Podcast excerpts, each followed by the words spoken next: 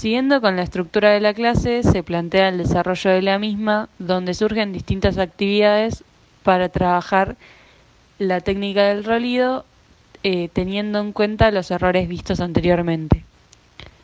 Por ejemplo, eh, uno de los ejercicios es la realización del rolido con el acompañamiento de un profesor para garantizar así el correcto movimiento de la cabeza.